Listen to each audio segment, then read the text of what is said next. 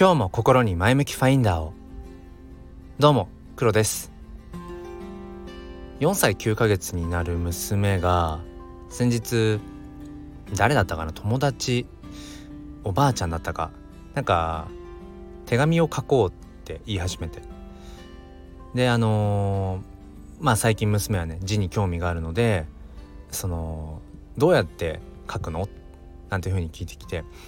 まあ教えながらこう一緒に書いたりだとか、まあ、お手本を書いてそれを写したりだとかしているんですけれどもなんかふとそんなね、あの手紙を書くっていうような、うん、話をしていた時にこんなことを思いました。これ例えば手紙書いたとしてうんまあそれがねまだその本当にまだ5歳にならないぐらいの子が書く手紙なのできちんとしたなあきちんとしたその形にはなりませんけれどもまあそのお手紙っていう形でこう言葉を字をねしたためたものそれをじゃああの書くだけじゃなくて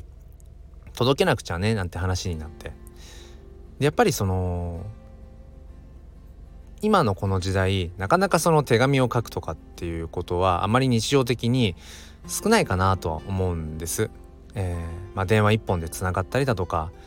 まあ、例えばこういう SNS インターネットのこの全盛期とは言わないかもしれないですけど、まあ、簡単に自分の思いを発信することができる時代においてやっぱりそのアウトプットっていうものがたやすくなっていると思うんですよね。本当に何百年も前みたいに少し離れた人に何か思いを伝えたいっていう時にやっぱりその場ですぐには伝えられなかったやっぱりそれを、まあ、手紙で書いて送ったりだとかうんその送るって言ってもその郵便配達とかじゃなくてね本当にその何て言うんでしたっけあの飛脚とか、うん、足軽っていうんですか？なんかそういうのに運んでもらったりだとか一つの思いをうん誰かに伝える時にやっぱりある程度の時間うんもしくはコストってものがかかっていた。そう考えると今の僕らって本当に簡単に、まあ、変な話インスタントにその言葉をあの伝えることができる、うん、そういう意味では一つ一つの言葉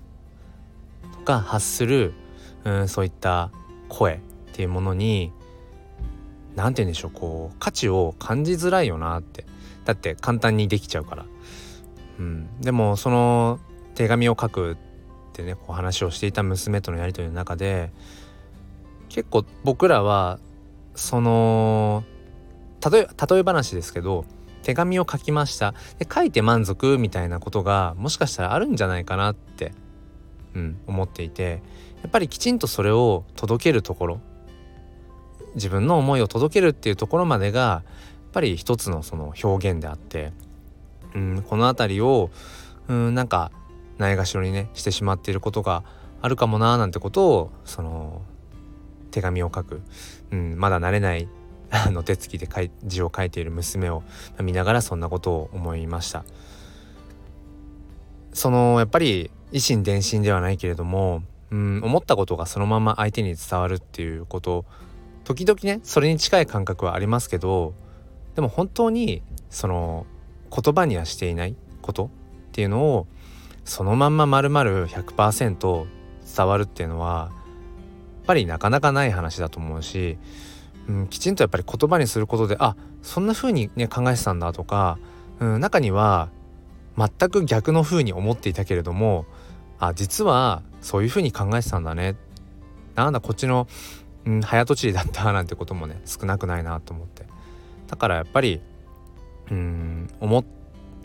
こう浮かんできた思いってものをきちんと届けるっていうところまで、うん、そこまで大切にしたいななんていうふうに思ったりもします。まあ一方でねその言葉にしない方が良いこともねあるのでそこはきちんとねうん相手ってものを考えた上で相手の気持ちってものをうん想像した上で、えー、伝えていけたらなんだなんてことを、えー、思ったりします。ちなみにあのその娘がねあの手紙を書くって言った結局その後 あの最後まではまあ書ききらず他のね遊びに夢中になってしまったりだとかしたんですけれども、うん、またきっとどこかでその娘のねその時に伝えたいなって思った何かは、えー、次にその友達なり、えー、そのおばあちゃんなりに会った時に別の形で、うん、きっとね何かしらこう伝わっていくんじゃないかななんてことは、えー、思っています。え何か、え参考になれば幸いです。ということで本日も良い一日をお過ごしください。ではまた。